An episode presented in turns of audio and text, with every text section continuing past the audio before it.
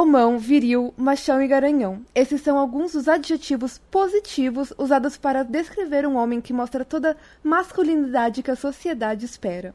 Mas o preço para atingir esse nível de expectativas é sempre muito alto e faz milhares de vítimas de todos os gêneros a cada ano. A masculinidade tóxica é o nome usado para descrever o tipo de homem que a sociedade espera.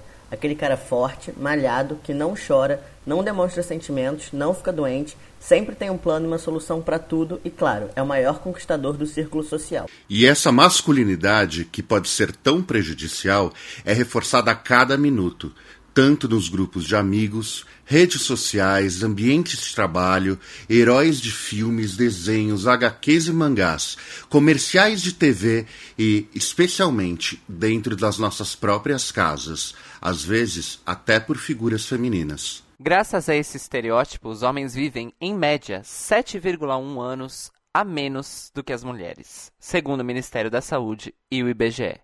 Eles também representam 95% das vítimas de mortes por armas de fogo, são responsáveis pela maior parte dos acidentes de trânsito, têm mais problemas com bebidas, drogas, suicídio e ISTs. No episódio de hoje, vamos discutir a masculinidade tóxica e os estereótipos masculinos, que afetam a sociedade como um todo e criam pessoas machistas, misóginas e LGBTfóbicas. Então, prepare-se para despir suas máscaras sociais, abrir seus sentimentos e venha conversar no grupo de apoio e compreensão do PQPcast. Por quê? Por quê? Por quê? Por quê? Por quê? Por quê? Por quê? Por quê? De por quê pra PQP.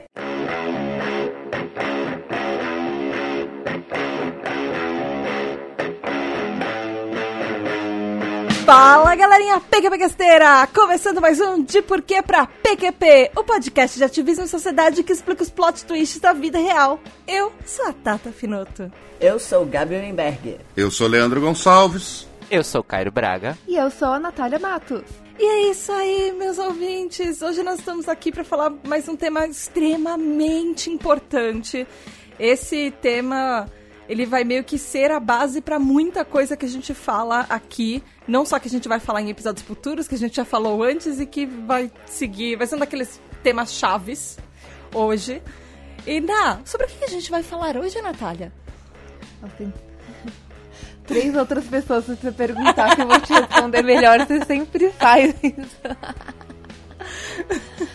Nós vamos falar sobre o não tão mitológico, lendária masculinidade tóxica. E justamente pra, tá, falar isso com a gente hoje, como a Natália falou, tem bastante gente aqui, super importante e super legal. Primeiro vou começar com uma pessoa que é iniciante no PQPcast, a primeira vez dele aqui. É o Gabi Menberg, ele é formado em cinema, ele é sócio-diretor de uma agência audiovisual há 20 e poucos. E também tem um canal no YouTube. Bem-vindo, Gabi! Olá, muito obrigado pelo convite. Na- esse canal no YouTube é, é- que engana um pouco, né? É um, é um pequeno canal. Ele ainda é modesto, mas ele tá lá, ele existe. E enfim, depois vocês procurem fuçam por lá. Também que tem alguém que a gente considera da casa, apesar de que a gente eu gostaria que gravasse mais com a gente. Que é nosso parceirinho fofo que a gente ama, que é o Cairo Braga. Ele é musicista, produtor musical, fundador do selo musical Elegant Elephant e também lá do podcast The Libraries Open. Ai, Cairo! Olá, galera PQPquesteira e galera do, do The Libraries Open que veio aqui ouvir. Espero que vocês estejam ouvindo mesmo, tá? Se não estiverem ouvindo, eu vou dar bronca em todos vocês. E obrigado mais uma vez, pessoal do PQP, por convidar a gente aqui. Mua. E também a pessoa que já é de casa, literalmente quem invade a casa dele sou eu, na verdade. Que é o Leandro Gonçalves, que se você já ouviu alguns episódios do PQPcast, você reconhece a voz dele desde sempre. Ele já trabalhou com desenvolvimento de jogos digitais, hoje ele trabalha com tecnologia e educação. E Lê, você também, ele também faz às vezes de marido da Ná. Oi, Lê. Oba! Oba, tudo bem? E aí, como estão todos? Meninas, vocês estão preparados porque hoje vai ser tenso. É, né? Vamos, vamos embora.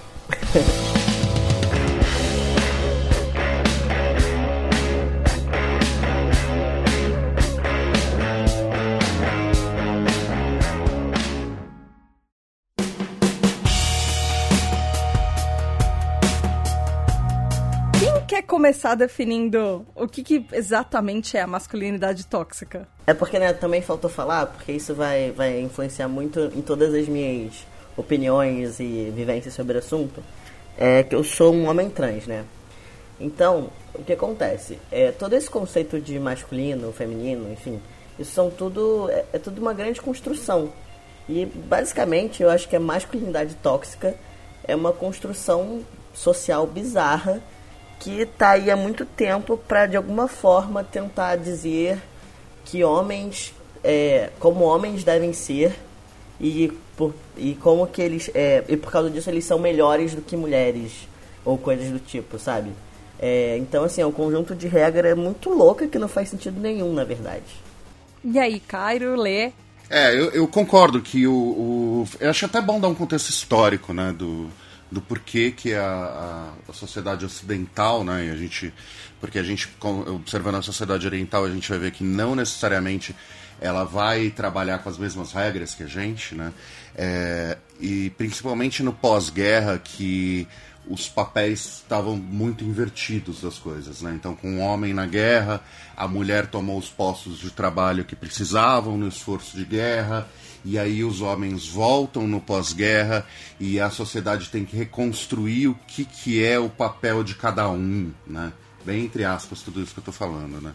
É, e essa sociedade pós-guerra, a gente pode ver muito a, a, o exemplo da família perfeita e do que, que é o menino e do que, que é a menina, né? É, eu falei de um autor chamado é, Neil Postman em outros, em outros episódios. Ele tem um livro muito legal que chama Desaparecimento da Infância. Tá?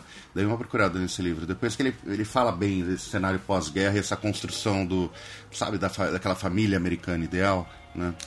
É, existia um, uma necessidade de é, format, reformatar as sociedades no, é, porque você não tinha mais reis, você não tinha mais uh, grandes ditaduras na Europa, você não tinha mais um monte de coisas, né? E aí surgiu uma série de é, critérios que até hoje a gente consegue reconhecer. Então, é, menina vestindo rosa, menino vestindo azul, é, carrinho para menino, é, boneca para menina, é, ferramenta de brinquedo para menino. E eu acho que tá aí o, o, a grande origem de tudo isso que é, foi se corrompendo, né? Já começou corrompido, porque tentar dar papéis para uma sociedade, inventar costumes é uma coisa bem, bem errada, né? bem estranha. É, e, e foi se corrompendo com o tempo até chegar no que a gente tem hoje, né? E com as várias lendas de menino não chora, é, isso é trabalho de homem, é, o jeito de se comportar, o jeito de falar e daí por diante. Acho que a maior mentira que a gente conta para nós mesmos e para os nossos filhos e para os nossos vizinhos é: ah, sempre foi assim. Tipo, eu acho que essa é a frase mais tóxica e mais venenosa e mais errada. que é, homens geneticamente, é, né? É, é onde tá o, o caule de todo mal, assim, é, tipo é, sempre foi assim. Não, nem sempre foi assim, porque tipo, a humanidade nem sempre existiu, então sempre existe um de onde saiu isso. E não, não é porque é, seus avós eram assim que estava certo. Não, a gente eu, não pode mudar. Eu ainda acho que também entra um fator muito grande aí, que é o modelo econômico que a gente está, né? Que é o, assim, o capitalismo e toda a lógica mercadológica. Porque, assim, é, o que acontece? Hoje, para você. Qualquer empresa né, que quer mapear consumidor, ela parte de algumas premissas. Então é importante que as pessoas sigam essas premissas para que os produtos possam ser feitos, possam ser vendidos e o mercado continue girando. Então isso também foi uma coisa que agravou muito isso. A partir do momento que você tem ali definido ah, que homens se comportam de tal maneira e usam tal, tal tal coisa, é, é muito mais fácil para a indústria, enfim, para todo esse sistema capital, capitalismo girar. Então isso também eu acho que é, influencia muito, né? É, nesse, nesse todo modelo que a gente vive hoje. Porque se você acaba com as regras, se você acaba com esses conceitos, o mercado vai se basear em quê? Né? Para comunicar, para vender, para fazer tudo isso. é, é mais caos. complicado. E aproveitando o que o Gabi estava falando, ouvinte, se você quiser ouvir um pouquinho mais sobre isso, vai lá no episódio 171, porque a segmentação das crianças deixa marcas permanentes, que é basicamente tipo a, a história, o começo da história do, de onde veio a masculinidade tóxica que a gente está discutindo, lembrando um pouquinho aqui. É, eu acho que outra coisa que complica muito, não só. Claro que hoje em dia a gente tem um entendimento histórico, mas o que complica muito para as pessoas no geral entenderem é que a masculinidade tóxica existe e que ela é uma coisa que pode ser identificada e que ela não é natural, porque talvez esse seja o grande desafio, mostrar que ela não é natural, é o fato de que a história com H maiúsculo é uma história dos homens. De que a política e a história da política é uma história dos homens, de homens e para homens. E que isso só tem mudado de 200 anos para cá. É, e ainda assim a passos lentos. Então, quando o Gabi fala de- da questão é, do capitalismo, a gente tem uma construção. Porque, assim, gente, vamos lembrar: o capitalismo não foi um dia. Chegou o, o, sei lá, o Adam Smith e falou assim: gente, eu inventei uma coisa nova, chama capitalismo, vamos fazer? E todo mundo falou: vamos. Não. Existe aí uma, um- uma evolução histórica que é muito, muito lenta, inclusive é, de um modelo econômico que vem se transformando aí pelos caminhos da história desde o Império Romano, né? Quando a gente tem aí as- os registros de comércio e tudo, e tudo mais, e desde então, ou até antes, eu tô tomando o Império Romano como referência, gente, porque é uma referência histórica muito ahn, ampla. É, e ela é realmente a base que a gente tem maior hoje da antiguidade para nossa para explicar a nossa cultura. Afinal, a gente vive numa democracia, supostamente. E esse termo vem dessa época. só que é, só que lembrando que a democracia original não incluía mulheres, né? Ah, nunca, né? Quase não incluía Nunca. homens. Você tinha É. que ser É, também maior tem isso, quase não 60 incluía anos, homens. é. Um cidadão. É, então, Incluía só cidadão. E- exato. E aí, na verdade, assim, e isso que a Natália falou também é outra coisa muito importante. A masculinidade tóxica que a gente está tentando entender também historicamente, ela é restrita a um modelo de regras que é ditada também por um grupo muito fechado de homens. Não é por todos, como a Natália bem lembrou. É um grupo específico de homens que dita o que é certo e o que é errado. Exato. É muito legal isso, porque parece, parece até teoria da conspiração, né? Mas é, existe uma agenda por trás. Existe um motivo do por, essa imposição de regras. Eu acho que a gente já conseguiu pontuar até alguns, que é a, a, a padronização, né? Então o, o mercado precisa disso. é, e, o, e o controle, né? Então quando você tem é, regras que, de costumes a serem seguidas, você consegue é, controlar a- as pessoas através dessas regras, né? É, eu, eu volto a, a, a falar do pós-guerra, porque assim, o homem, na antiguidade também isso foi verdade. A gente tem períodos que eles precisam de soldados, né?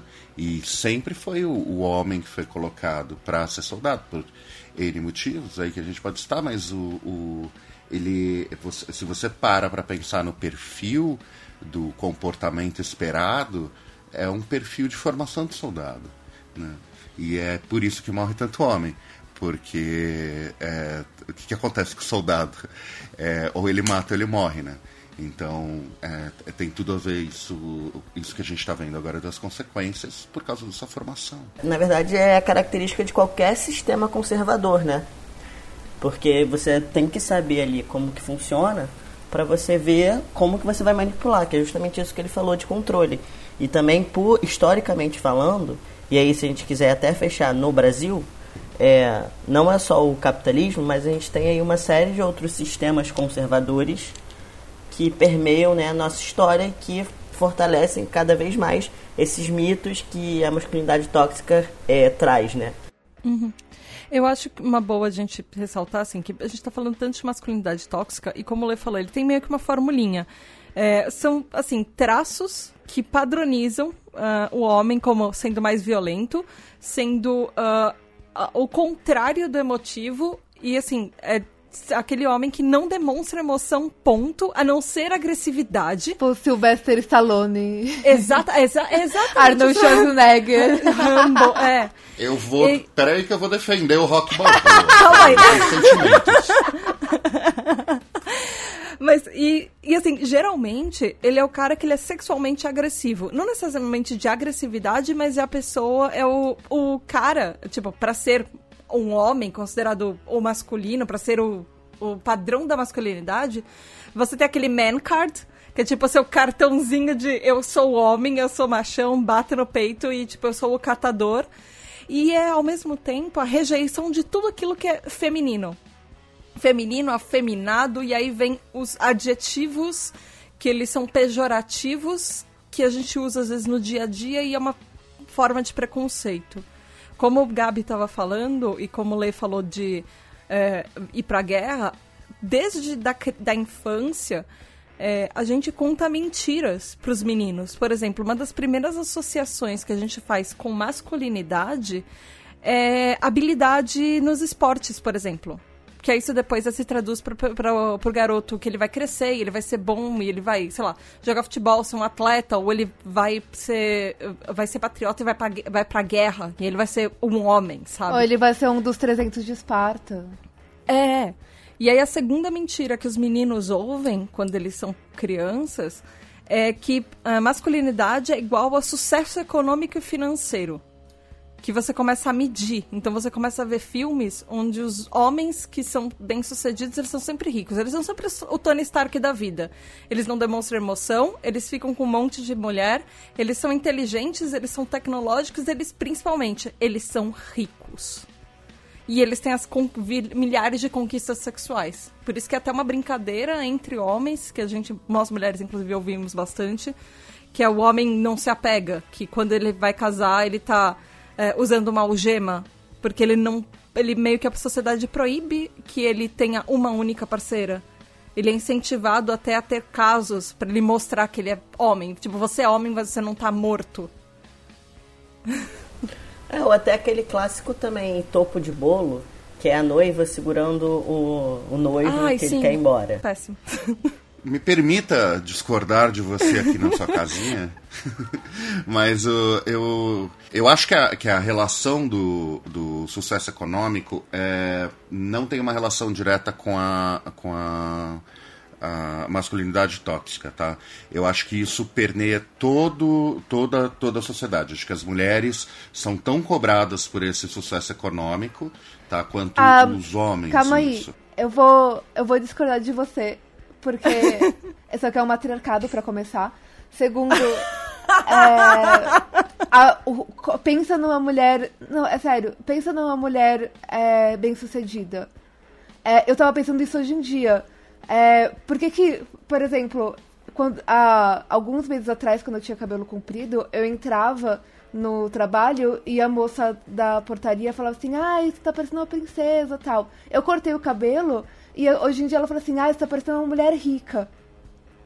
Porque quanto mais masculinizada a mulher Exato. fica, dentro dessa, desse padrão sociedade, eu não sinto que eu tô masculinizada porque eu cortei o cabelo. Mas quanto mais masculinizada. E você é linda. Ah, obrigada. Ai, você é linda.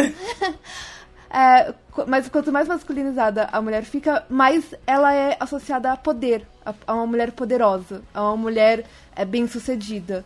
É Exato. aquela mulher É a mulher que não se agressiva. mostra é, sentimentos. É. É, exatamente.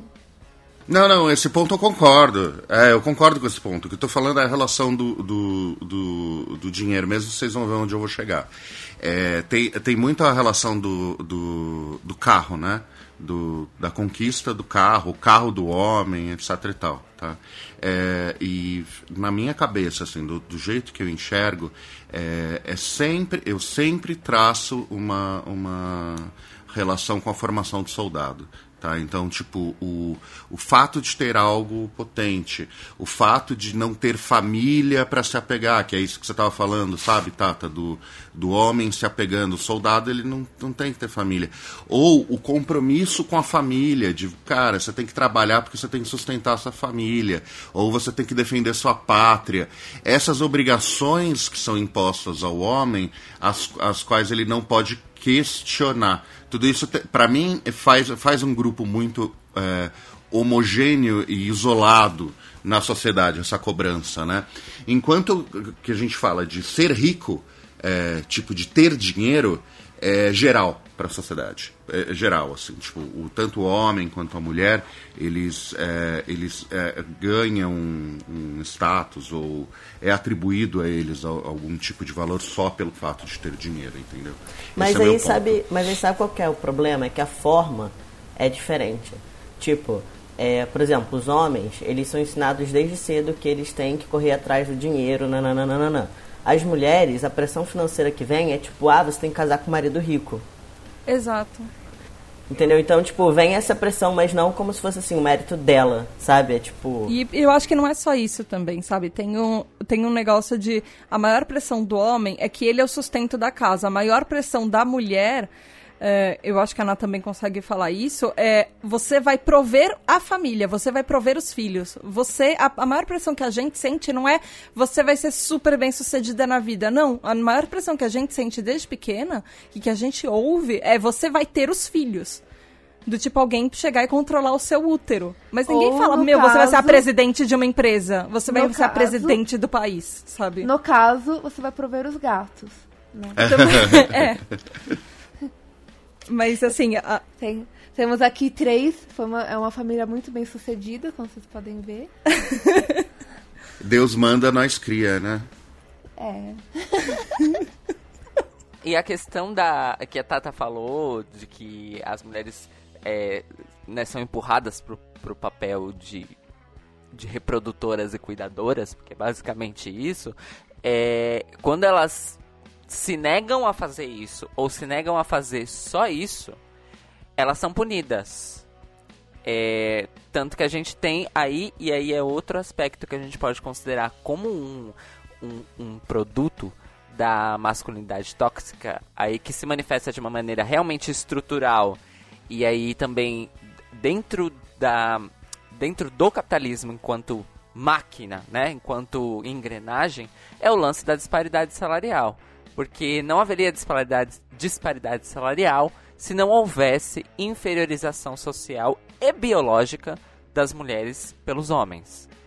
É, e que aí, aí a gente tem outra questão da masculinidade tóxica aí que também tem a ver com a história, que é um dos, eu acho que um dos fundamentos dela é justamente a história do sexo oposto, que é uma grande mentira também.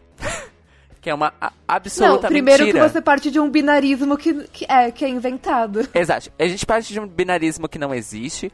A gente parte de, um, de uma é, de uma semântica de oposição enquanto conflituosa por natureza, né?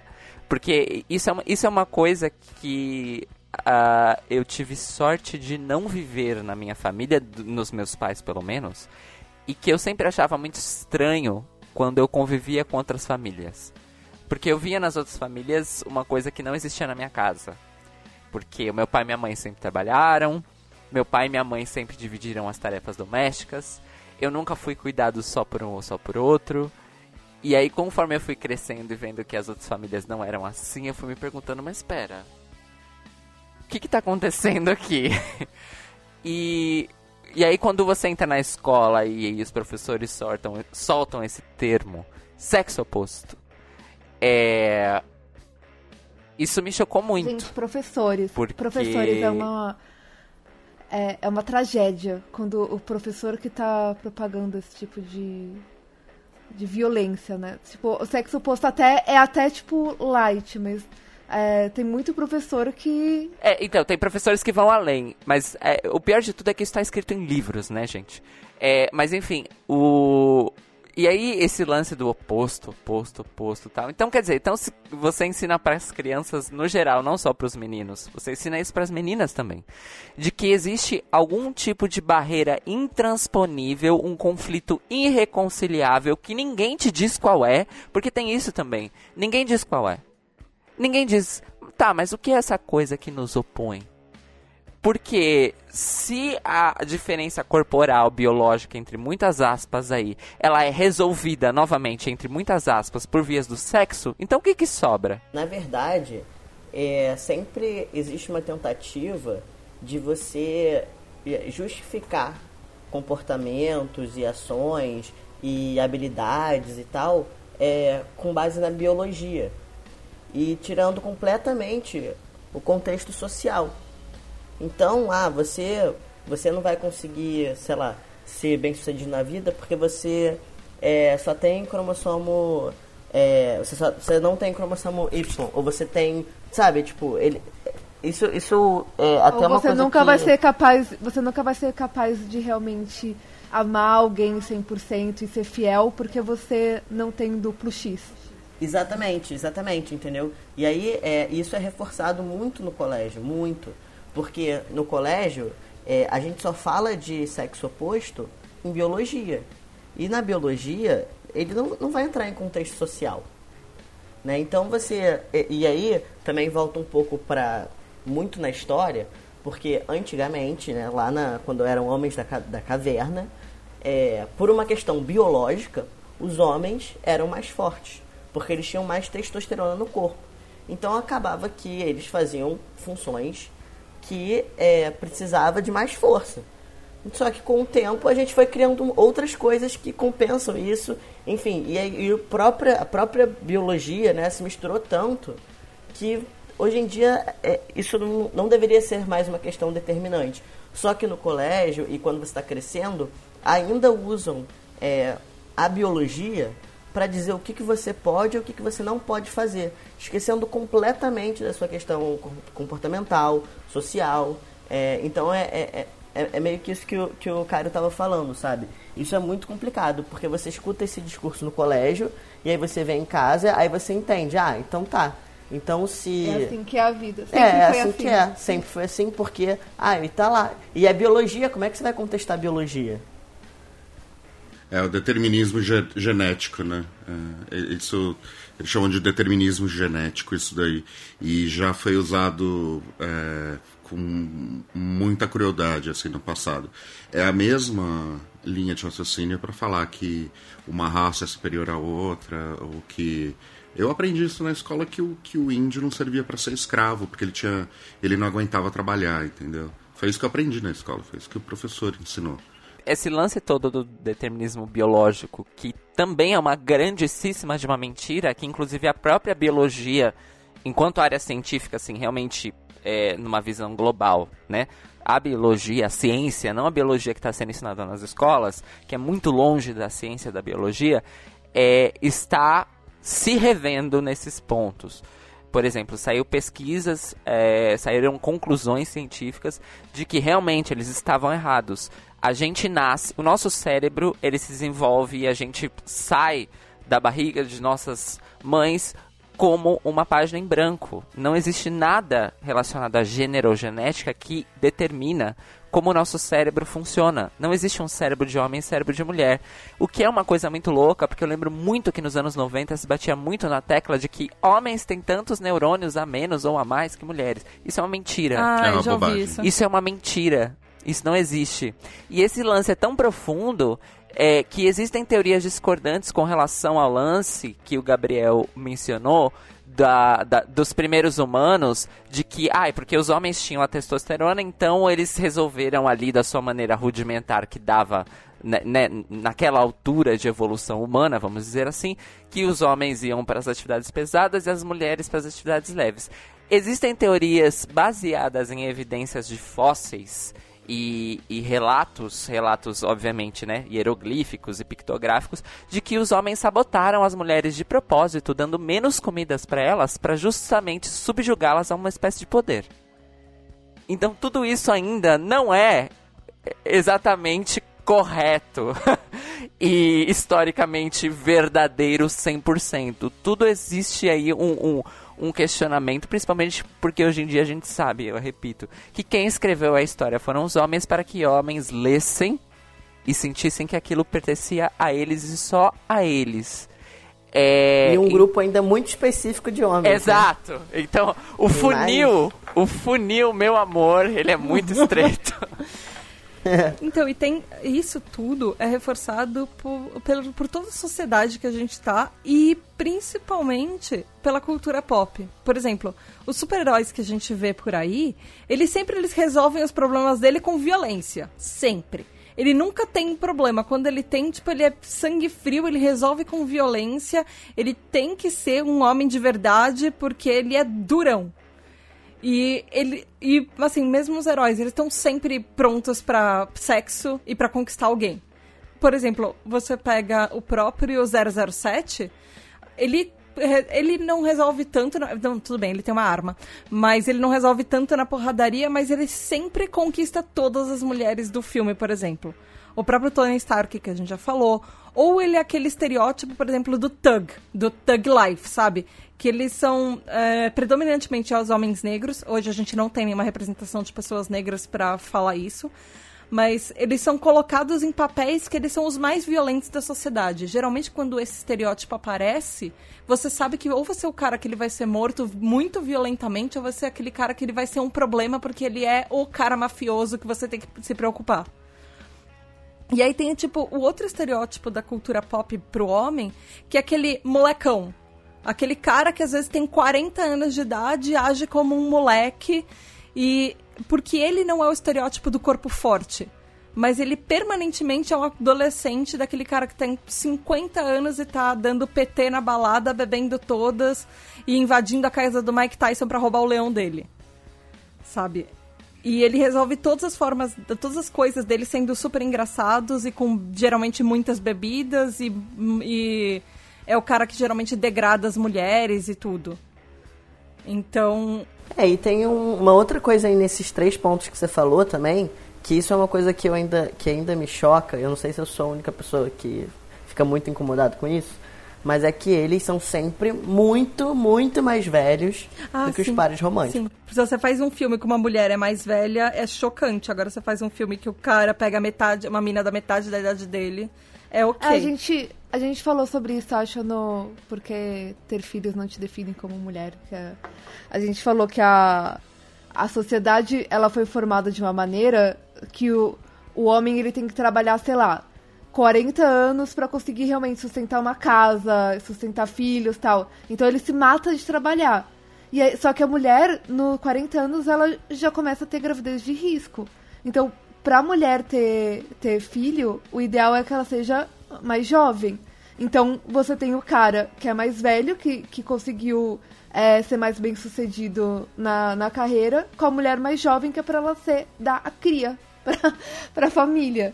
É, e aí, meio que, tipo, isso se tornou um, um padrão. Mas, é, inclusive, a gente fala que é a extrema injustiça do oposto. Que o quanto na sociedade é feita só para homens, porque se a mulher ela quer ter as duas coisas, ter o filho e ter independência financeira, ela não consegue, ela tem que adotar, ela, ela tem que ir a extremos, porque é, é raro a pessoa que chega, sei lá, tipo, 30 anos tal, e, e tá bem na carreira e, e tá pronta para ter filho.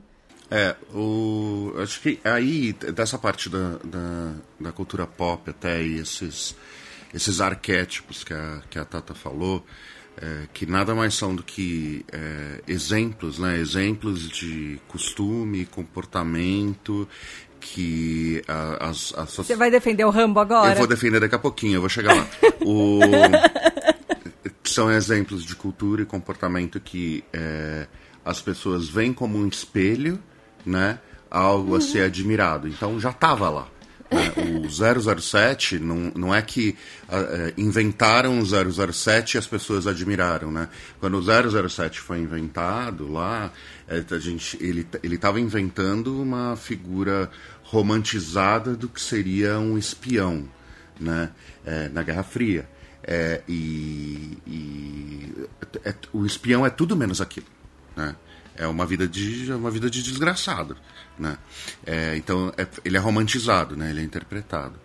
O, o Rambo, ele é, é, é, é sempre é usado para falar de enlatado americano, para falar de é, mau exemplo de filme, de filme violento, etc e tal. Mas o, o, o, Rambo, né, ele foi baseado num livro que chama First Blood, que é um, um livro, na verdade, que critica a guerra. Né? Ele fala de um soldado que não consegue se ajustar na, na na sociedade, né, quando ele volta da guerra, e, os, e ele é preso, etc e tal, porque ele parece um mendigo, etc e tal. Então, é, não subestimem o Rambo. É, é, as pessoas só não enxergam a história como elas deveriam enxergar. Elas veem o tiro, elas veem a morte, elas veem o, o cara que, que, que sobrevive, etc e tal. Mas é uma crítica à guerra, né? É, é é, essa história. E o outro exemplo que, que você deu, você estava falando do, do Se Beber Não Case, né? Tá? Sim, Se Beber Não Case. Foi, foi essa referência que você deu, né? É, o, o esse... Mas tem vários outros exemplos, assim. É. Mas esse daí é um dos mais clássicos. É, esse, esse é, arquétipo, né, do, do, da, da, da sequência de é, é, ele, é um, ele segue uma estrutura narrativa de farsa, né? Ali, o Se Beber Não Casa, o tempo inteiro. Né? Se, se você for pegar a estrutura narrativa do Sonhos de uma Noite de Verão e a estrutura narrativa do Se Beber Não Case e qualquer outra é, é, é qualquer outra história baseada em. Putz, acabei de falar a palavra, esqueci. Em farsa e qualquer outra história baseada em farsa, você vai ver que tem uma sequência de acontecimentos e as coisas só vão piorando, piorando, a situação vai se complicando, etc e tal. Tá?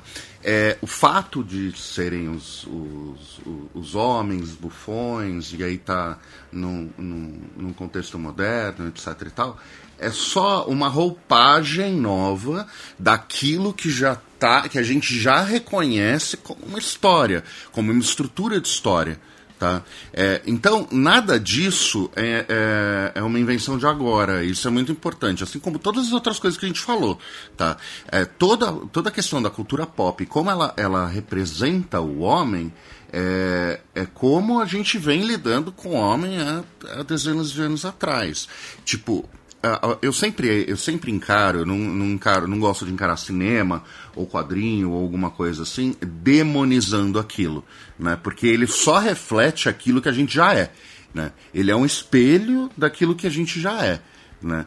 É, então, na real, o, o grande problema está em como a gente vê é, essa figura do homem, né? em como a gente constrói essas histórias para gente e, e depois a gente só vai reproduzir, sair reproduzindo e falando que é assim e falando que é assim. Né? E isso que a gente está fazendo hoje, e acho que as outras as mídias novas, podcast, os, os sites independentes, etc e tal, de falar assim, opa, vamos olhar num outro ponto de vista eu aposto que vai acabar, com, junto com a popularização de certas tecnologias, é, em, em, em, permitir obras que são muito mais livres nesse contexto de, poxa, vamos, vamos questionar. É, é, é se tem que ser assim mesmo as histórias, né? Se a gente não pode construir uma farsa é, é, com uma outra roupagem, né? É, falando de outras coisas e falando de coisas que hoje em dia a gente vive e que a gente entende que a gente fez errado no passado. É, isso ainda é muito frágil, né? Porque, por exemplo, é, como é que você constrói um personagem, né? Você constrói lá com é, várias características comportamentais, faz o background e tudo mais. É, mas, por exemplo, todos esses arquétipos aí que foram citados, se você tirar uma característica, que é ser homem, ele cai por terra. Ele não funciona mais. Entendeu? Porque é tudo calcado no fato de, de, ah, então ele é homem, então isso justifica tudo que ele for fazer daqui pra frente. E aí, na verdade, você vê que são personagens pobres, na verdade, né? Não tem profundidade. Porque se você tirar uma característica, o personagem morre. E, enfim, mas a gente continua reforçando esse tipo de coisa. É, eu concordo e não concordo né, com a questão de ser um reflexo do que a gente é. Porque a gente é também porque a gente tem a referência de alguma coisa. Então isso é muito complicado. Por exemplo, é, e aí falando um pouco do, do meio trans, é, a gente cansa de ver, assim, logo quando você começa lá a tomar hormônio e você começa a mudança é, física, já vem um, um, bando de gente falando, ah, então agora que você é homem, você vai fazer isso, isso e isso. Ou então, tipo, você mesmo se pega é, olhando padrão, um padrão de homem que você não vai ser, porque você não tem aquele biotipo, mas porque você acredita nisso, você acredita no super-homem, você acredita num, é, no 007, né? Então, assim, é, é reflexo, mas também não é. Né? É, é uma coisa que é, assim, construída e, e a gente reforça, e a gente quer ser, mas a gente também reprime. Então, assim, é, é uma coisa muito complexa nesse sentido, né? Porque tem... É, é, é claro que todo mundo quer ser bem-sucedido, né? Por exemplo. Então, tipo, você acaba caindo nisso pra tentar chegar lá. Essa é uma das coisas é, que mais deveria revoltar todo mundo na vida delas. É, to, nenhum ser humano quer se sentir à parte. Nenhum ser humano, a gente é tipo, até, sei lá, biologicamente, mentalmente, a gente não. Tipo, a, a, o ser humano que se dá melhor, o ser humano que sobrevive mais tempo, inclusive o mamífero que sobrevive mais, é o que é, se encaixa na sociedade. É o que tem outras pessoas que ele consegue se identificar. É, mas, mas em vez de a gente se identificar pelas nossas diferenças, porque nós somos seres únicos, mas está todo mundo junto, é, trabalhando em conjunto nesse caos, a gente tem que se identificar suprimindo as nossas diferenças e sendo todo mundo soldadinho. É, e, e, quando você diz para uma pessoa isso não é normal, ou é, isso não, não é assim que você deveria agir, não é assim que. Isso é a maior violência que você pode fazer contra outra pessoa. Que eu não sei se vocês conhecem a história, né, por trás da Mulher Maravilha. Que é do Moulton Marston? É, é. Porque ela foi criada, é, porque na verdade a Mulher Maravilha foi criada por um psicólogo que ele estava estudando um método de como você ensinar certas coisas para as pessoas assim. E ele, e a mulher dele também era psicóloga, mas por ela ser mulher, ela nunca conseguiu o diploma de Harvard, porque na época era difícil, mas eles eram muito parceiros e faziam uma pesquisa muito grande em cima disso. Inclusive, e aí a amante, que... a amante dele também ajudou. Isso, também ajudou. E acabou que ele fez, resumindo muito a história e pulando muitas partes, acabou que o único livro que ele conseguiu publicar na vida foi A Mulher Maravilha. E ele, queria, ele criou a Mulher Maravilha porque ele queria é, que os homens respeitassem mais as mulheres. E aí é, a Mulher Maravilha foi denunciada lá pelo tipo o ECA da, da época, né? O Instituto da Criança, porque ela continha traços de violência, de submissão e de lesbianismo. Na época era isso. Que só que ela era exatamente igual a todos os outros super-heróis. Só que por que, que com ela era um problema? Porque era Mulher Maravilha. É, porque ela era uma mulher, exato. É, e aí a partir disso ela começou a fazer tarefas de casa, assim. Era Mulher Maravilha de avental, Mulher, Mulher Maravilha na cozinha. Enfim, só reforçando tudo isso que a gente está falando agora.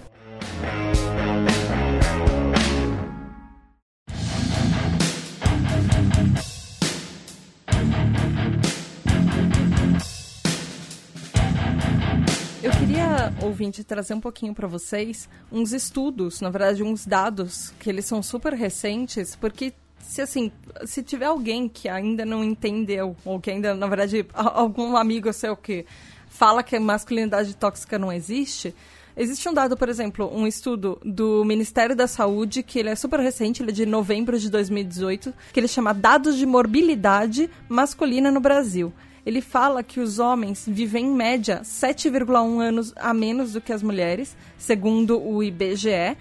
E que, assim, a expectativa masculina do máximo da população chegou a 72 anos, 2, assim. Enquanto a feminina já atingiu 79,3 anos. E isso é consequência de muita coisa. Por exemplo, é, 76% dos homens tem maiores internações por lesão, por envenenamento, por consequência de violências. É, sendo que a morte entre os dados de mortalidade entre jovens, moleques, meninos, na verdade meninos não, desculpa, homens de 20 a 59 anos são 68% maiores do que das mulheres. A cada cinco pessoas que morrem entre 20 e 30 anos, quatro são homens. E os óbitos, a maioria deles, 95% dos óbitos, são homens matando outros homens por arma de fogo ou alguma outra arma não especificada. Por ano, isso são mais de 29.300 óbitos. É muita coisa. São, é tudo que a gente está falando, sabe? Que os homens eles não causam isso para eles mesmos, eles causam isso para eles e para todo mundo que está em volta deles. As principais causas de morte são, além de envenenamento, são é, doenças do aparelho digestivo, doenças infecciosas, porque os homens, eles têm medo, inclusive, de outras coisas. Por exemplo, demonstrar fraqueza. Ele não vai ao médico. Ele tem, por exemplo, um, uma condição de saúde mental que ela não é a ideal, ele não vai procurar um psicólogo porque ele não pode mostrar que ele está fraco. Ele não, ele não trata uma IST, ele não se alimenta adequadamente. E ele não vai ao médico porque ele não quer demonstrar a fraqueza disso. Ele não vai ao psicólogo porque ele não pode demonstrar os sentimentos, ele não pode chorar. Então ele usa, inclusive, o álcool e drogas para tentar suprir isso. Isso são dados do Ministério da Saúde. Isso tem, tem estudos sobre isso, estão na nossa pauta, inclusive. E o IBGE, em novembro de 2018, eles lançaram o Registro Civil, referente a 2017, que ele fala que as causas de morte em homens é 11 vezes maior que das mulheres. É, é, é muita coisa, gente. É muito. É, são dados muito chocantes. Bom, a masculinidade. Quantos são, Tata, mesmo? São, são 50 Do mil, quê? é isso? 50 mil mortes de ah, homens. 20... São não, 29, mil... 29.297, 29.300 por agressão de arma de fogo. Então, arma de fogo, né? É, mas acho que. É, e faca, essas pelo, coisas. Pelo que eu tava lendo, são 50 mil mortes é, de homens por ano no Brasil. Por é, motivos. Aleatórios, né? Não naturais, é. vai, entre aspas. É, de violência. Esse tipo de coisa, entendeu?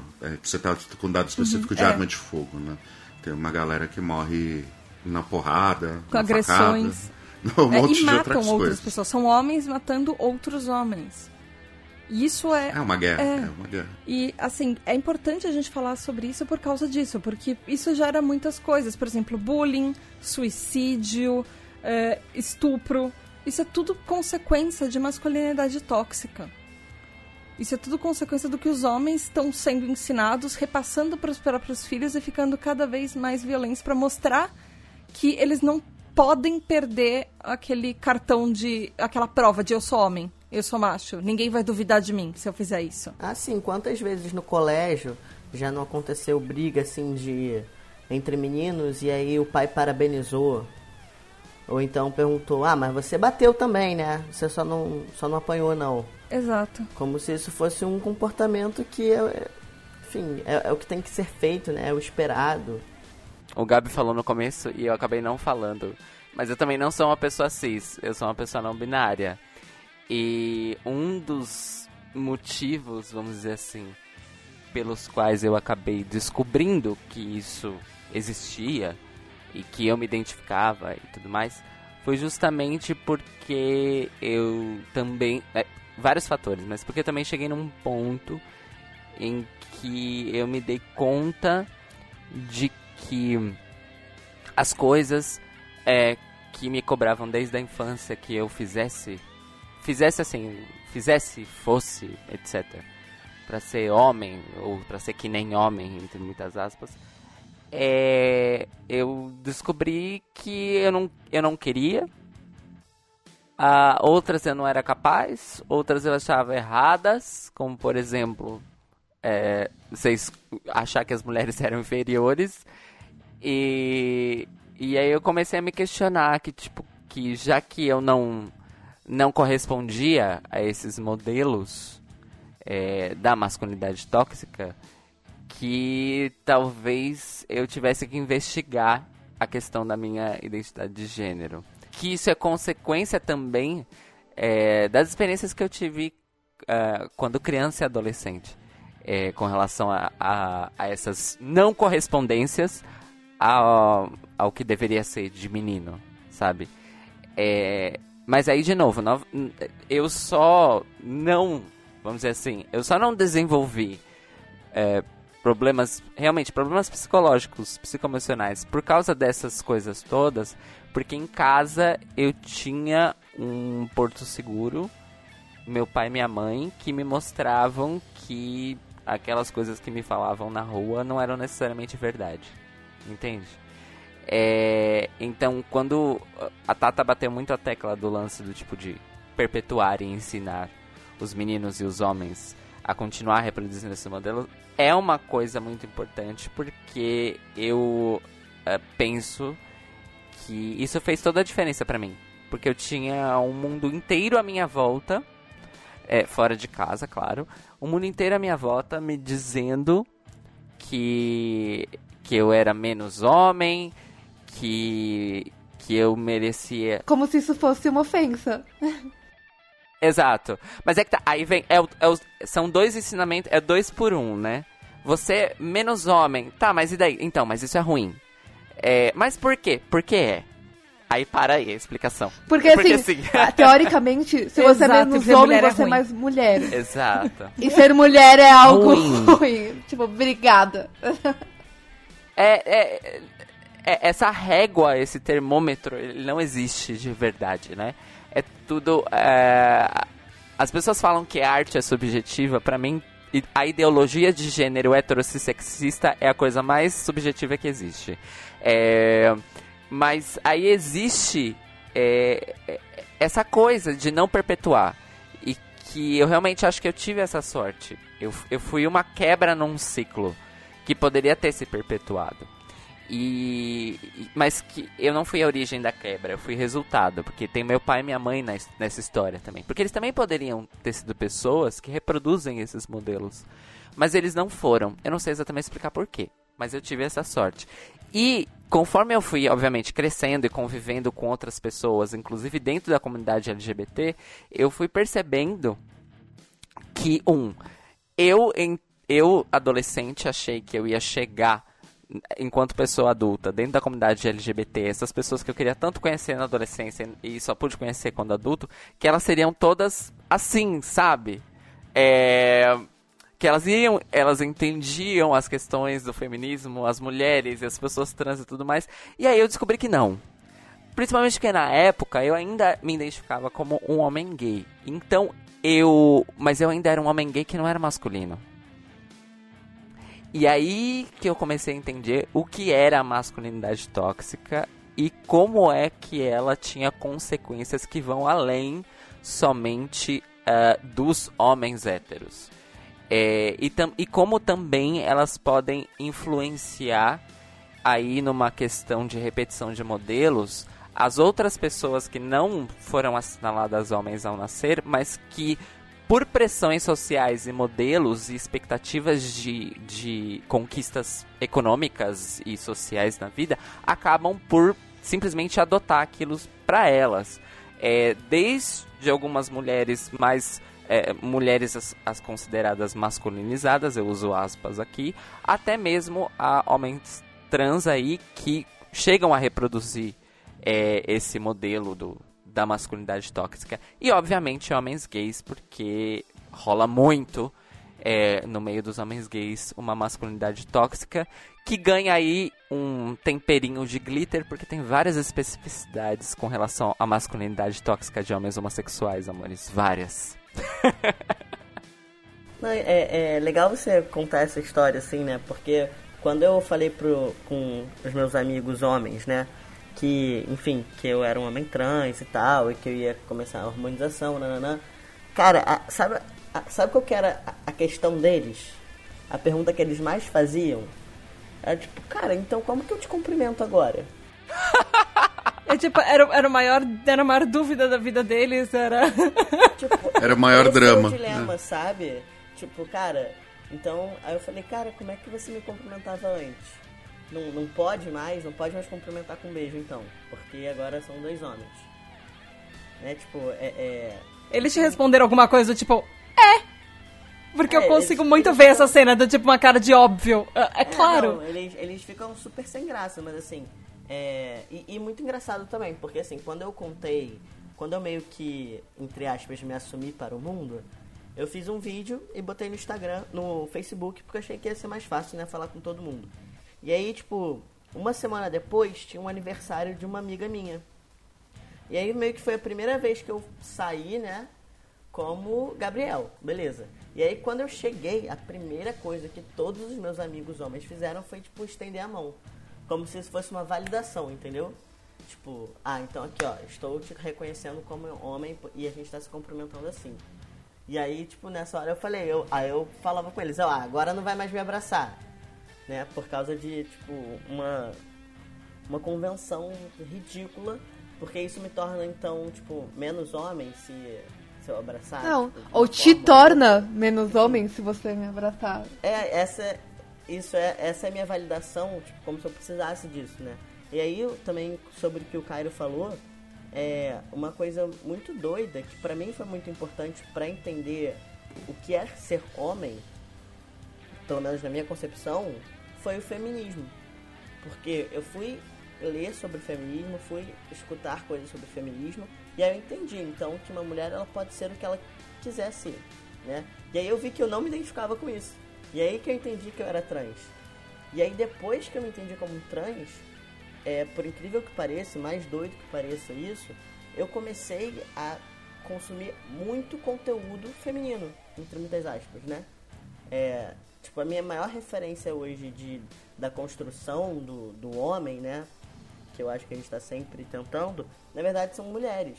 E aí eu, eu busco, né? é, eu consumo muito canal no YouTube e eu busco, assim, o mais variado tipo de canais femininos possíveis. Mulheres trans, é, mulheres lésbicas, mulheres héteras, mulheres negras, mulheres com deficiência, enfim, tudo isso para não cair nessa, nessa cilada do, da masculinidade tóxica, porque é muito fácil você cair nisso quando você precisa provar que você é homem. Né? Você precisa constantemente, ah não, eu sou homem, então eu faço isso, eu vou fazer não sei o que, eu vou. É, é muito fácil, porque é, é, também as pessoas elas meio que esperam isso de você. Quantas vezes que eu não escutei, não, então agora que você é homem, você vai fazer isso. Agora que você é homem, você não sei o que. Tipo, né? Como se fosse, ah, ganhei um selo e habilidades que eu nunca tive antes. Você ganhou o cartãozinho do, do clubinho. É, eu fui na. Eu fui na casa da minha irmã fazer alguma coisa e ela pediu pra eu pendurar uma prateleira. Sendo que eu nunca mexi numa furadeira. Eu falei, cara, eu não aprendi a mexer numa furadeira. Não veio no manual, né? Eu posso até tentar. É, eu posso até tentar e tal. Acho que até é útil, mas assim. Sabe, isso não, não, não tá no hormônio, isso, essa habilidade. Veio, ah, veio no manual do hormônio. Agora, junto, com- junto com o hormônio da testosterona, veio o manual da, da furadeira e, e outras coisas. De repente você. Ah, ah, veio você uma bola sabe- de futebol e o, É. e o filme do Rambo. Não, e também o, o- o energético e a vodka, né? Pra você ficar na balada. É, tava... é que, Gabriel, é que você não leu a bula, tava lá nos efeitos colaterais. Você começou É. a falar top imediatamente também. É, nossa, sim, sempre, né? É que o, o lance que você falou da- do, do cumprimentar é uma coisa que me acompanha na minha vida desde que eu era muito criança. É de uma maneira multicamadas. Porque a minha família, e aí agora eu expando o lance da família, é a minha família toda, não só o meu pai e minha mãe. É, são pessoas que se cumprimentam indiscriminadamente com um abraço e um beijo no rosto. E eu fui criado neste ambiente. E aí, os meus pais, indiscriminadamente, minha tia também, os meus avós também, inclusive, é, cumprimentavam os amigos, pessoas de fora da família, com um abraço e um beijo no rosto. E assim fui eu para o mundo, preparado para cumprimentar todo mundo indiscriminadamente com um abraço e um beijo no rosto. Um abraço. beijo. E aí, na adolescência, isso até que foi. Até que foi. Porque quando a gente adolescente. Eu acho que na adolescência a gente, até, a gente até tem um. Acho que uma abertura um pouco maior com relação a afeto físico. Porque eu, eu, eu, eu leio de uma maneira geral que a cobrança por esses papéis e por essas repressões afetivas, ele vai pesando conforme, conforme a gente vai se aproximando aí de uma maioridade, talvez, do final da adolescência. É, Então, o que era permitido quando você é criança e pré-adolescente começa a não ser mais permitido gradativamente conforme você vai indo da adolescência para a idade adulta, principalmente nesses códigos de gênero.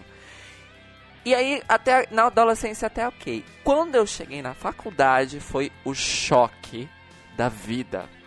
Porque eu já ia cumprimentar as pessoas. Primeiro dia de universidade, conhecendo os colegas de classe, eu já ia com os meus braços abertos. E aí, e aí alguns caras me estendiam a mão. E eu literalmente não sabia como reagir. E, e é tipo. E, e, e é interessante, porque o, a minha interpretação afetiva, gente, realmente, não era, uma, não era um, um raciocínio. Era uma questão realmente afetiva. É de que a pessoa queria estabelecer uma distância de mim. Então ela estendia a mão. Porque é aquela questão. As pessoas que a gente. A, na família é. As pessoas que a gente gosta e que a gente se sente aberto, a gente abraça e dá um beijo no rosto. As pessoas com as quais a gente tem uma relação é, pragmática e burocrática, por exemplo, advogados, é, médicos, é, entendeu? A gente dá um aperto de mão. É com essa cabecinha que o Cairo foi pro mundo. E aí ele teve que aprender que não é assim que as coisas funcionam. e isso foi muito louco, porque eu comecei a notar as distinções justamente entre as pessoas que eram LGBTs e mulheres e os homens héteros. E aí eu tive que, uh, ah, para evitar desconfortos, inclusive para mim, é, aprender a identificar quando as pessoas estavam dispostas e abertas a um abraço e um beijo no rosto ou a um aperto de mão. É, isso foi um aprendizado muito difícil para mim, que sou uma pessoa muito afetuosa. porque eu tive, que, eu tive que enfiar na minha cabeça que não é porque as, as pessoas não queriam gostar de mim logo de cara, mas porque elas foram ensinadas que cumprimentar as pessoas é certo com um aperto de mão com pessoas que elas reconhecem como homem. E o lance da. Isso também faz parte da masculinidade tóxica, porque a gente. Os, os meninos e homens são ensinados que os sentimentos são feitos para serem fechados num, num baúzinho trancados a cadeado dentro da sua cabeça. É, e o lance da estante, de pendurar a estante, eu lembrei de da, uma época que eu era técnico de som, carregava muito equipamento. E sempre que alguém fazia ou por piada ou a série falava, ai, tem algum homem forte aí para me ajudar a carregar isso, não sei o que, eu já gritava, ai que bom, não tenho que fazer nada, porque não sou nem homem nem forte. Ô Cairo, você sabe que você sabe que você, você contando essa história, você é, me lembrou de um, de um hacking que eu tenho dessas, dessas coisas sociais, né? Que eu acho que, tipo, é, quando eu vou numa reunião de, de trabalho, né? é, eu, eu me sinto muito incomodado de cumprimentar homem com um aperto de mão e mulher com um beijo. Tipo, eu acho esquisito essa, essa prática social, né?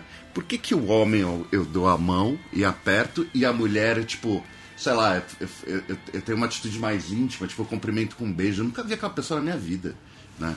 É, e eu, eu tenho uma prática que é assim, eu cumprimento todo mundo com a mão. Todo mundo todo mundo, em situação de negócio. Quando a gente está numa situação social, de amigo, etc e tal, aí eu cumprimento com um beijo, etc e tal. Mas dentro do ambiente de trabalho, né, eu dou a mão. E eu sinto, às vezes, um incômodo tão grande da parte das mulheres por isso. Tipo, de você estender a mão para dar a mão que nem você deu para um homem. E ela, tipo, sabe, tipo, se, sei lá, não sei se se sente incomodada ou acha estranho, não sei o que acontece. E o, o outro hacking que você falando que eu, que eu, que eu lembrei, foi, é, eu descobri quando eu era é, é, pré-adolescente, assim, né? Que eu nunca gostei de futebol, né? Eu sempre achei futebol uma grande bobagem. E por algum motivo, isso é muito importante num, num, num contexto ali de é, masculino quando você é pré-adolescente, adolescente, mas na minha época era. E, é, aí eu, e quando você fala que é de um time, você obrigatoriamente ou se torna amigo da pessoa ou se torna um rival da pessoa, né? É, só que eu descobri que todo mundo gostava do Juventus. Então, não importa qual time de futebol a pessoa é, torcia. Eu falava que eu torcia pro Juventus, embora eu nunca tivesse ligado é, para futebol na minha vida. Né? E automaticamente todo mundo que gosta de futebol gosta também do Juventus. E então eu era amigo de todo mundo por causa disso, porque era o time café com leite, entendeu? É muito engraçado essas coisas do, do, do desse universo masculino que a gente tenta. É. Você se conformou à regra. Não, eu encontrei um hack. É, exatamente. É, é, é, exatamente isso. É, muito doido pensar que toda essa estrutura ela vai desde um ato que dura literalmente 3 segundos, que é você cumprimentar uma pessoa, até as consequências de estrutura social que a gente vive que atinge todos nós. Cara, mas sabe, é tem, tem um espaço específico, que eu acho que é assim, a, a, a solidificação da, da masculinidade tóxica, que acontece tudo que a gente está conversando e que é, é, é assim, é, é, ainda é uma questão para mim, que é banheiro masculino. Porque o banheiro masculino, eu não, eu não sei porquê, e eu, eu nunca vi nenhum banheiro feminino, pelo menos, com privadas assim abertas. Eu nunca vi. É. Aí você Não. chega Meu, no banheiro, banheiro... masculino. Ah, sei, sei lá, tipo, na prisão. É, aí você chega no banheiro masculino, que são 500 mictórios. Alguns têm uma parede bem fina entre, mas a maioria não tem. Só que ao mesmo tempo ninguém pode se olhar. Porque ninguém pode estar tá ali, todo mundo fazendo xixi, mas você não pode olhar. Porque se você olhar pro lado e o cara vê que você tá olhando para ele, aí já era, já é, já, já é um problema ninguém é, conversa no banheiro é masculino. E é sempre assim, o cara, a postura é meio que ostentando para ele mostrar que ele é o mais másculo daquele uhum. ambiente. E se alguém for no reservado, aí esse cara ou ele tem pinto pequeno, ou então é, ele vai passar vergonha, porque por que ele está indo no reservado? É, é banheiro masculino é muito tenso. E, e é para mim assim é, é o, o uma das maiores dos maiores problemas da masculinidade tóxica. Uma vez eu fiz uma pesquisa no meu Instagram perguntando se se é, os meninos né se os homens já se sentiram já passaram por alguma situação hostil no banheiro masculino. E foi assim 90% marcou marcou que sim. Sendo hétero sendo gay várias orientações sexuais diferentes. Nossa, é muito louco pensar que as experiências são comuns. É, eu, quando criança, ia no banho masculino muito calmamente. Mas a partir do momento, e foi exatamente isso, a partir do momento em que eu descobri que eu era homossexual na época, aos 11 anos de idade, eu desenvolvi um pavor de banheiros coletivos masculinos. E quando eu digo pavor, gente, é assim, eu cheguei a passar muitos meses depois que eu me descobri gay, é, não indo ao banheiro durante o período escolar inteiro e só indo em casa.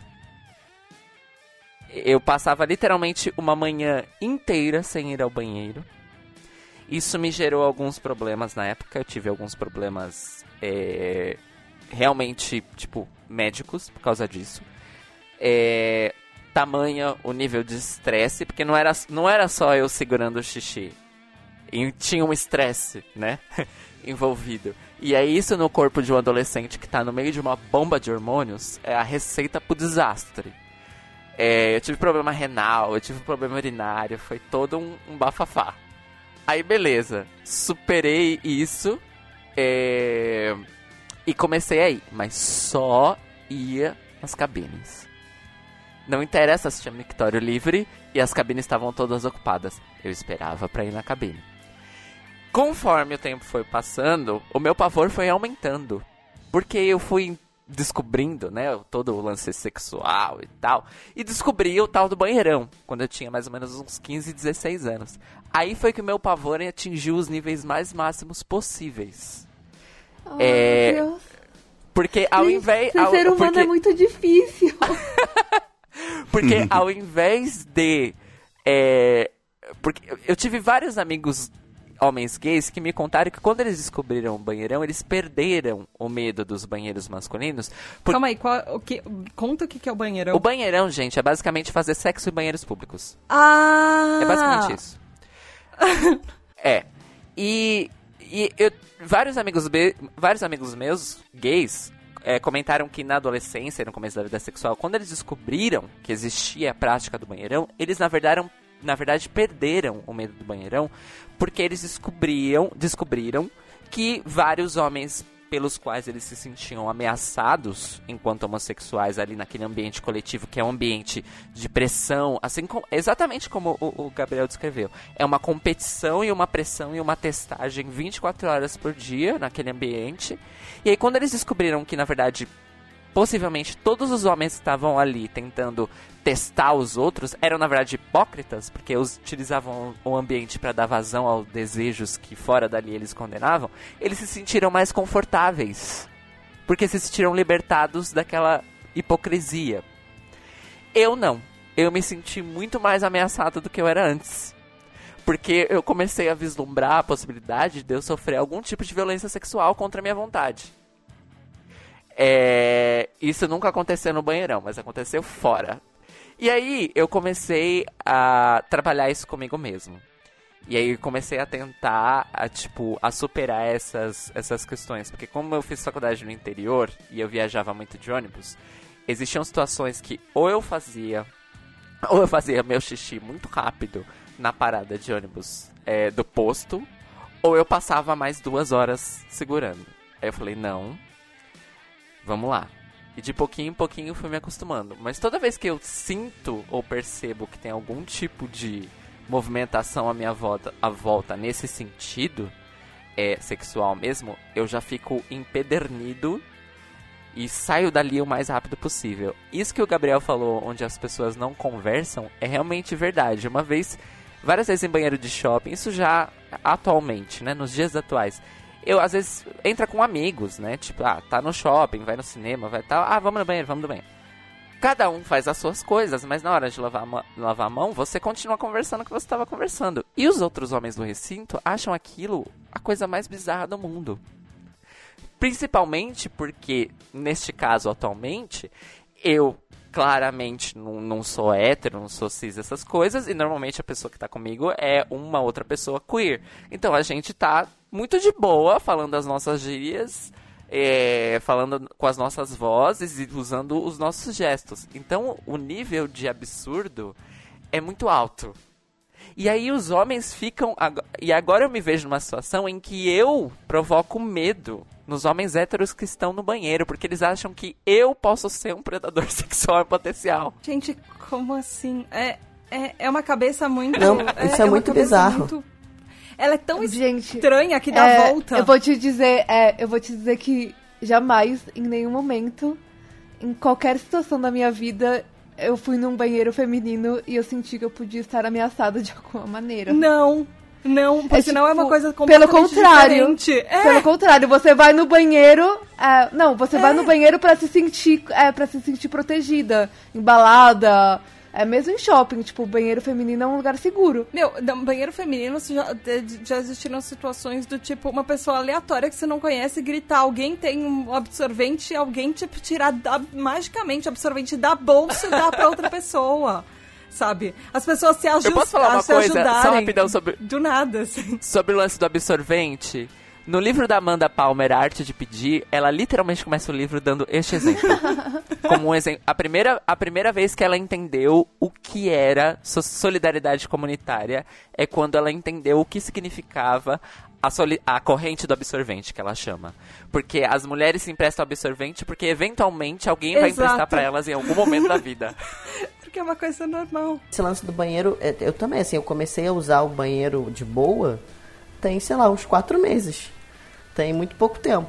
Porque eu também, é, eu- ainda tenho muito medo. E quando eu vou no banheiro, eu aviso pra mais de uma pessoa. Tipo, eu estou indo no banheiro. Se eu não voltar em, em- em pouco tempo, é porque deu um- algum problema. Porque eu... re- Nossa, o Se seu banheiro é o meu. voltar, É, o seu banheiro é o meu táxi. É, exatamente. É, eu fico muito tenso, cara, porque, é, obviamente, eu só faço xixi no, na cabine, né? Por motivos É, é, quer dizer, eu acho que até se tivesse. Eu, eu acho muito esquisito você fazer xixi assim, a céu aberto. Eu acho que eu também não conseguiria. É muito esquisito. É, e eu fico com medo, cara, de, sei lá, alguém ver, alguém fazer alguma coisa. Porque é, eu já, já tive uma situação que eu fui no, no banheiro uma vez. É, e aí eu fui no, na cabine e era um banheiro pequeno, assim, banheiro de bar. E era tipo duas cabines e dois mictórios sendo que uma cabine estava quebrada. E eu fui na outra, e aí quando eu saí, os caras começaram a falar assim, tipo, ué, foi no reservado? Por quê? Tá, tá com. É, tem um pinto pequeno, tava com caganeira? Tipo, começaram assim a meio que mexer, assim, sabe? Aí eu só não, não falei nada e fui embora. Mas assim, é sempre uma. É, é muito tenso mesmo. É, eu acho que as pessoas não, não têm muita noção disso. E, tipo, é, é idiota, porque todo mundo vai no banheiro fazer a mesma coisa, sabe?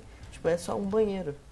E não precisa ser um, um pesadelo. Mas é porque é muito aquilo também de, tipo, pro, ver, provar ali naquele ambiente quem que é o mais tá, tá. Olha que engraçado, os, quando não tem mulher do, por perto por, uh, pros homens é, é, é, héteros, tipo, entre aspas, assim, tipo, machões hostilizarem, eles hostilizam eles mesmos. Ah, mas isso é o tempo Porque inteiro. tem que hostilizar alguém, não, não, isso não é sabe não. Tipo, Exatamente. acabou a mulher, tipo, vamos hostilizar quem Qual é a tá próxima vítima? É. É, o lance do, do, o que a Tata também falou bastante aqui, aqui hoje é o lance do provar que é, provar que é, provar que é. Eu enxergo essa necessidade do provar alguma coisa, é, na maioria das situações, não em todas, como, na verdade, assim, quando, toda vez que você sente necessidade ou te obrigam ou te compelem a provar algo, é, existe um elemento de competição. Porque provar algo para alguém significa que você está provando em contrário àquilo que a pessoa espera. Porque ninguém prova nada do zero. Porque se você precisa provar alguma coisa, significa que existiu alguma coisa anterior que alguém disse: não, peraí. Então, isso é mais um traço de que é uma competição é uma competição coletiva, constante, multidirecional, porque é todos contra todos.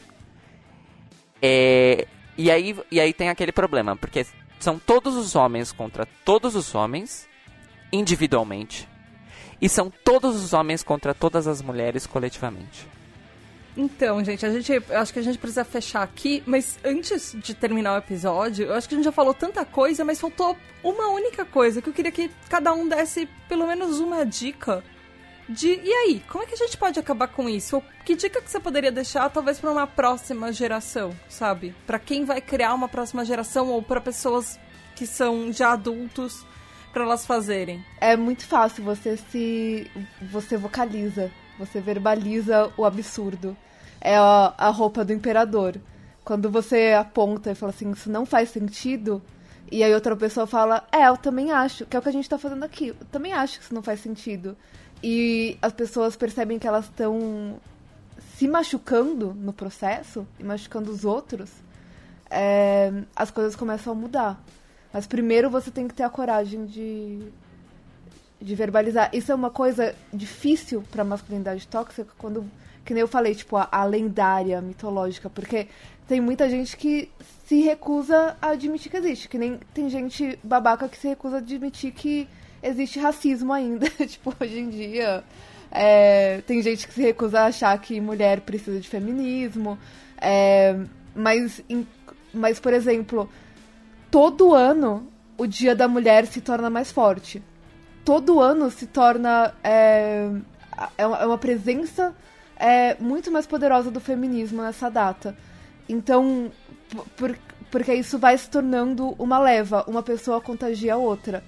E assim como existe a masculinidade tóxica, com certeza tem que ter uma masculinidade do bem, uma humanidade do bem, onde você consegue neutralizar isso e aceitar todo mundo é, é, sem ter essa competição ou se, você tem que conformar aquela pessoa para ela ser igual a você para você poder aceitar ela do seu lado. Acho que a Natália falou super bem, inclusive. É, eu acho que é, falar sobre, raciocinar sobre, é, tira o comportamento automático, entendeu? É, por exemplo, ouvindo o Cairo e o Gabriel falando sobre banheiro, eu tipo, falando assim, caraca, meu, eu, eu não. Eu nunca senti isso que o Cairo e o Gabriel sentem, entendeu? É, e é super importante para mim ouvir isso, porque eu entro em contato com uh, sentimentos e pessoas que é, são estranhos é, para mim até então, mas ouvindo eu consigo falar assim, caramba, isso existe, né? Então, quando é, eu, eu ouço, eu aprendo. Né? Eu acho que tipo ouvir os outros é uma coisa muito importante e, e hoje é, é muito difícil você encontrar quem esteja com os ouvidos atentos, sabe? Tipo, a verdade das, da, das outras pessoas. Então eu acho que o, o mais importante para a gente se entender a gente se ouvir. E acho que essa é a principal ferramenta para a gente é, mudar as coisas, sabe? E, e que, que todo mundo quer ser feliz e viver num mundo melhor, né? Então uh, a gente tem que se esforçar para conseguir isso. Cairo, Gabi. Eu acho que, assim, uma, uma dica, né? E aí, mas eu acho que é mais uma coisa de autorreflexão. Eu acho que se você usa uma característica biológica sua para justificar qualquer coisa, provavelmente essa coisa tá errada. Muito bom. Né? Ah, sei lá, tipo, polegares é. opositores me permitem abrir portas. Até, até rola, assim. Mas nesse nível, né? Cerebelo desenvolvido. Mas assim, é, eu acho que também é um. Eu acho que é um pouco de, de empatia, assim, na verdade, sabe? Que eu acho que na verdade, que falta muito. É, cara, é, tipo, a gente entender que independente de, de qualquer coisa, de gênero, de cor, de orientação sexual, de qualquer coisa, todo mundo é, é, é ser humano, todo mundo enfrenta alguma batalha interna, sabe? E aí você é, tem empatia e pensar, cara, eu não gostaria de estar nesse lugar, né? Tipo, é, é e é, eu entendo que é muito difícil para pessoas que sempre ocuparam o lugar de opressores é, perceberem que o que, que é ser oprimido, né? É, é porque para elas não fazem sentido. É tipo, ah, como assim isso existe? É, é, muito difícil. Mas aí eu acho que. É mimimi. É, exatamente. Eu ouvi isso hoje. Ah, mas muita gente fala. E se você. E realmente, eu acho que sim. É, por exemplo, eu acho que se eu tivesse sido criado como, como um homem cisgênero, talvez eu fosse um babaca, não sei. né? Porque minha seria outra. É engraçado, tipo, vamos, vamos só é, colocar um significado para babaquice, que é quando você é, não se importa com a dor alheia e você se comporta de uma maneira que você causa a dor alheia para se sentir melhor sobre si mesmo. Isso é ser babaca. Então, assim, é, eu entendo que seja difícil, sabe? Mas acho que também entra é, o que a gente falou aqui, que é, cara, se é uma coisa que, que não está presente na sua realidade, por exemplo, é, a, acho que não existe homofobia, mas eu não tenho nenhum amigo gay. Não tem nem. Então, cara, vai conversar, vai ouvir pessoas. Entra no são, YouTube. Entra, é, exatamente, procura essa informação um de algum jeito. Procura essa, essa informação de algum jeito para você, para você escutar e ver. E aí, e não é falar, ah, não, isso não existe. Cara, não existe sim. Se uma pessoa sente isso, existe. Não, não existe assim uma validação. Ah, não, isso só existe se 70% da população mundial. Não, não existe isso, né? Porque é comportamento, é subjetivo. Então eu acho que é tentar se informar, é, é, e é muito difícil, mas é também racionalizar, é entender a bolha que você tá, porque todos nós estamos de alguma forma inseridos numa bolha. E ver formas de você conseguir expandir a sua bolha, às vezes escapar dela, senão você vai ficar preso num ciclo de repetição que você foi criado e você vai provavelmente ensinar as pessoas que estão abaixo de você, né, seja é, filhos, é, sobrinhos, qualquer coisa assim, a repetir aquelas coisas. Então eu acho que. E também eu acho que existe uma, uma outra coisa que eu aprendi na faculdade, que é deixar melhor do que pegou. Então você tem que deixar as coisas melhor do que você pegou. Que lindo! Então é tipo, que acho lindo. que é isso, cara. sabe? Perfeita. Bom, é, eu não tô numa fase muito otimista da vida e do mundo, mas eu vou tentar falar alguma coisa boa. A única coisa que eu queria que acontecesse, na verdade, com relação a, a esse tipo de mudança, é porque eu acho que sem isso, a gente, enquanto enquanto realmente movimentação de povo, a gente não consegue, movimentos sociais, etc., a gente não consegue mudar é, os aspectos formativos da nossa população e sociedade se isso não acontecer na escola. Ai, com certeza. E esse é um grande problema que a gente tem.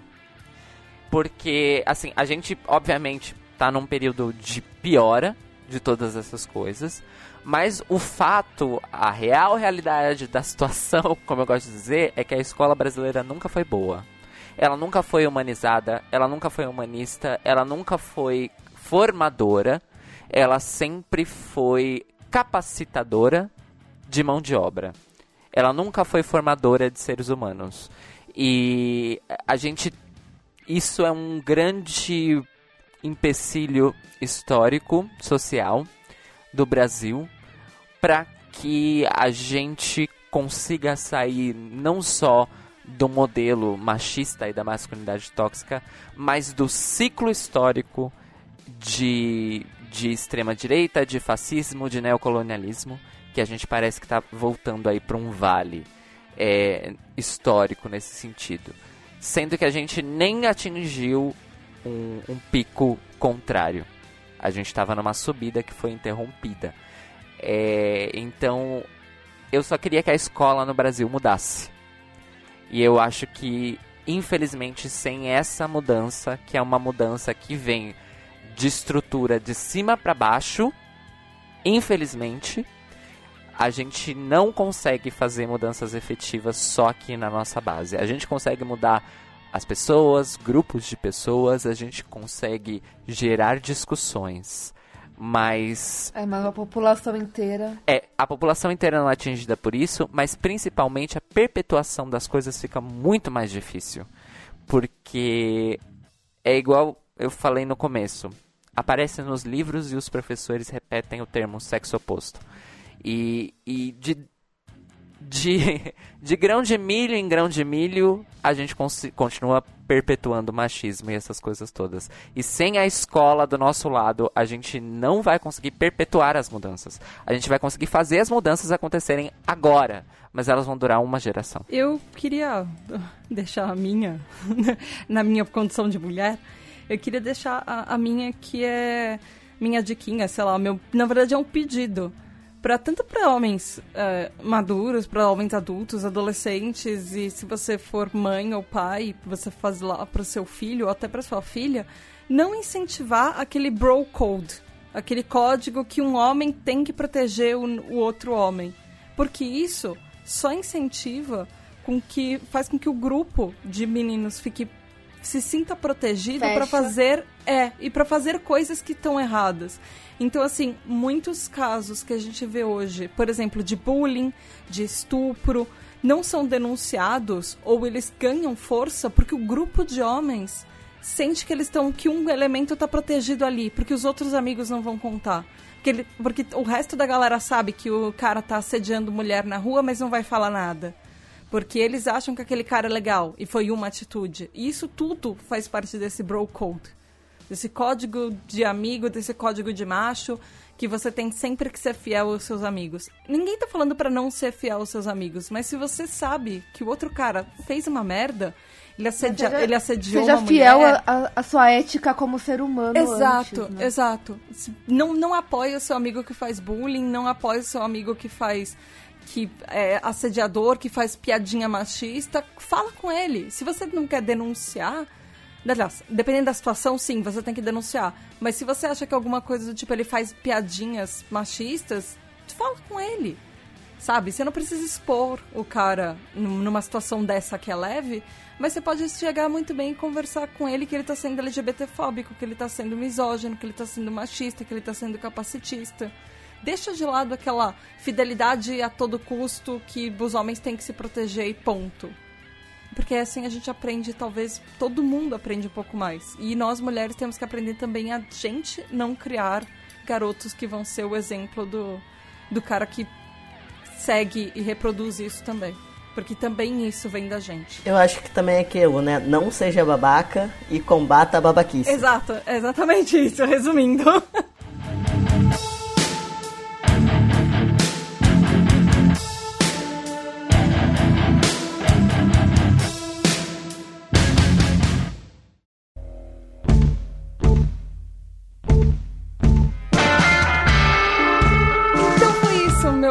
ouvinte, se você vai combater a masculinidade tóxica e tornar o mundo um pouco melhor ouvindo a opinião de outras pessoas e abrindo o coração para abraçar todo mundo e beijar todo mundo do jeito que você quiser, deixa a gente saber. Como é que faz, Ná? Você pode mandar e-mail para pqp.pqpcast.com ou você vai lá no Twitter, no arroba underline PQPcast, que sempre tem um monte de coisas, várias conversas e um contato direto lá também. Ou você pode ir no Instagram, no arroba underline PQPcast. E não esqueçam de ir no site do pqpcast.com, darem like, coraçõezinhos em cada post e ajudar a combater a masculinidade tóxica. E deixem a sua reação nos posts também, porque agora tem reaçõezinhas novas lá também. Gabi, Cairo, Lê, muito, muito, muito obrigada. Gente, esse episódio ficou incrível, assim, eu nunca... É, a gente nunca, quando a gente começou essa pauta, a gente nunca imaginou, tipo, que o, que o banheiro masculino fosse a epítome da masculinidade tóxica. É. Obrigada de verdade. Gabi, deixa seus contatos para quem quer falar com você, quem quer te convidar para um podcast, quem quer ouvir o que você produz também, te conhecer mais. Como é que faz para te encontrar? A rede que eu sou mais ativo é o Instagram, então é só me procurar lá, é, arroba. E eu também tenho um Instagram que eu posto selfies, né? Quem quiser ver a transição, que é arroba Gabi. E mesma coisa no YouTube, se quiser lá também ver meu canal. Ele tá um pouco desativado, mas ele vai voltar. Tem coisas legais, também tem falando um pouco mais sobre masculinidade tóxica lá, tem um vídeo legal sobre isso. E é Gabi Menberg. Menberg é M-E-I-N-B-E-R-G. Obrigada! Eu que agradeço o convite. Cairo, e você? Como é que faz para te encontrar? Passe seus contatos, seus projetinhos. para quem quiser me contratar, e quando eu digo me Manda contratar, job pago. É me dar é. dinheiro, em, me dar dinheiro em troca de serviço prestado, tá bom, amores? Porque voluntário eu já faço bastante. Obrigada. É só ir lá em cariobraga.com, que tem portfólio, currículo, contatos, blogs, podcasts e tudo mais. E nas redes sociais, principalmente Twitter e Instagram, que é o que eu estou usando agora, e também no YouTube, é só colocar Cairo Braga, arroba Cairo Braga, Cairo Braga, tudo junto, assim como Cairo Braga com C, tá, gente? Não com K, por favor. E é isso, me sigam nas redes e podem escutar minhas músicas no Spotify e vir nas redes me falar se gostaram, se não gostaram. Se não gostar também pode vir me xingar, eu vou ler e vou ignorar. Se gostaram, eu vou responder. É assim que funciona. E Lê, você, deixe seus contatos também. É, para me encontrar no Twitter, underline, LGP, underline. Gente, nós temos uma tradição aqui no PQP Cash que é mandar alguém ou alguma coisa para PQP. Por favor, façam as honras. Quem quer começar? Calma que eu ainda tô decidindo o meu, que eu tô na dúvida. Tem muitas, muitas opções. opções. Infelizmente. Eu tenho duas opções também, eu tô decidindo. Olha, eu acho que eu tenho a minha. Eu acho que já me decidi também, mas pode ir, por favor. Olha, hoje, tá. Eu não lembro quem eu mandei da última vez pra PQP. Eu lembro que foi uma coisa grande, mas enfim. Pode repetir também, né? Ah, pode. Tem tanta coisa pra mandar pra PQP, tipo, repetir às vezes é necessário também, inclusive. É, pois é, exato, né? Bom, hoje eu quero mandar o Brasil pra PQP. É. Por motivos de que já deu, cancela, cansei, não dá mais. É, pra mim já deu. E é isso. Cancela essa porra, cadê o botão de reset? E é, é isso. Difícil. Eu vou mandar pra PQP o inventor do mictório masculino. Ah. O, aquele aberto, assim, sabe? É, foi uma péssima ideia. Foi uma péssima ideia e é, eu acho que ele merece essa homenagem. E aí, Gabi? Eu vou mandar pra PQP todos os salões de cabeleireiro que cobram preço diferente para corte masculino e feminino, porque isso não faz Nossa, sentido sim? nenhum. 600 reais um corte às vezes de mulher. Não faz sentido. Não faz sentido e isso constrange algumas pessoas. Então, tipo, parem. Se querem botar preço diferente, bota cabelo curto e cabelo comprido, no máximo. Na, e você? Eu ainda tô absorvendo o do cabeleireiro que eu nunca parei para pensar.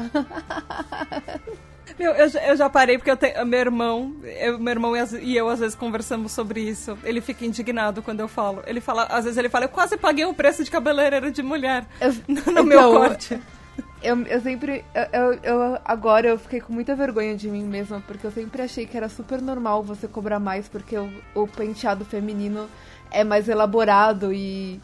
E o corte feminino vai dar mais trabalho pra fazer, porque homem é qualquer, qualquer corte. Não, se assim, eu acho que é, tem que ser por corte, né? que vergonha! É óbvio, é óbvio, ele merece. Todo mundo merece corte de cabelo decente. Ponto. Eu vou mandar pro PQP hum, esses meus momentos ainda ignorantes na vida. Ahn, eu vou mandar pro PQP, acho que todo, todo mundo que propaga isso, que o ideal de masculinidade tem que ser aquele padrãozinho que é basicamente o, o cara insuportável. Que vai ser, tipo, babaca pra vida inteira. Aí eu também quero Meu. mandar pro PQP, aproveitando, todo mundo que acha que um moleque de. Um, um moleque. Um cara marmanjo de 50 anos é ainda um moleque, porque ele sempre vai ser um garoto. E foda-se binarismos em geral. Sim! Ah, Agradeço. posso mandar pra, pra PQP a, a Betina também, que já tem mais de um milhão de. Não aguento mais essa menina, que ela aparece em todos os lugares. Eu não sei quem é, mas pode. Nossa senhora, que raiva dessa menina. Ah, eu posso mandar pra PQP o capitalismo. que eu acho que também já deu. Cancela. Já deu. Vamos todo mundo. Alguém a- aperta o botão de desliga. Vamos todo mundo viver à base de troca. Tira, tira da tomada, sabe? Sei lá. Enfim. É isso aí, galera. Beijo da Tata e até segunda-feira que vem. Tchau! Tchau.